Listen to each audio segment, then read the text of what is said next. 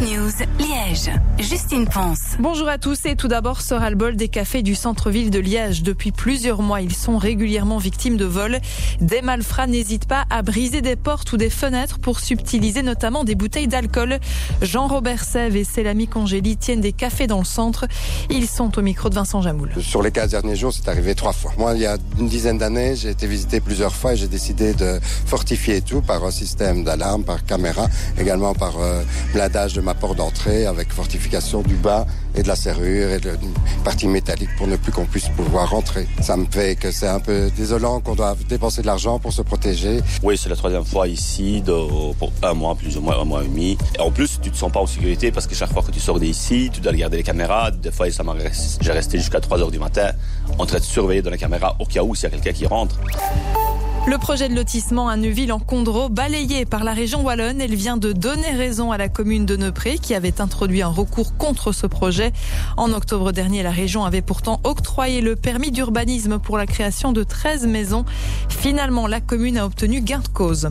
Quels sont les grands projets prévus cette année à Grassologne Eh bien, la commune les a dévoilés et elle a prévu 25 millions d'euros d'investissement, notamment pour l'extension de la crèche avec 35 places de plus, la rénovation du hall Watley qui continue ou encore 2 millions d'euros pour la réfection des voiries. Des investissements aussi à Awan. La commune va racheter le terrain de foot doté pour 275 000 euros. C'est en tout cas l'un des points à l'ordre du jour du conseil communal ce soir. Ce rachat va permettre d'éviter qu'un promoteur n'acquiert le terrain pour en faire un projet immobilier. Des travaux sont toutefois encore nécessaires pour mettre le site aux normes de sécurité. 150 000 euros sont prévus. Enfin, direction le continent antarctique à la rencontre d'une liégeoise chercheuse en géologie. Sybille Boxo est partie pendant deux mois pour une mission scientifique à la station polaire Princesse Elisabeth. Le but de ces recherches, c'est de mieux comprendre le réchauffement climatique. Deux mois où elle a dû parfois vivre dans sa tente au milieu de la glace. Écoutez. Une mission pareille, c'est des mois de préparation, c'est voilà le matériel, il faut aussi préparer tout ce qui est administration et autres. Donc ça prend énormément de temps et enfin voir la station, on se dit ah ça c'est super, c'est pour ça qu'on a travaillé si dur. Parfois, on voit à peine la limite entre le, ciel et la, terre, vraiment. c'est des grandes étendues blanches, vraiment impressionnantes. C'est vraiment un désert de glace euh, à perte de vue. Le dernier matin de campement, on a croisé un manchot à délire.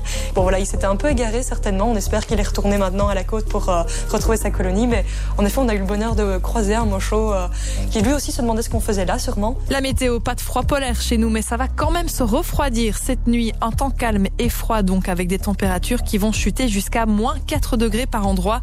Demain, alternance de nuages et éclaircies.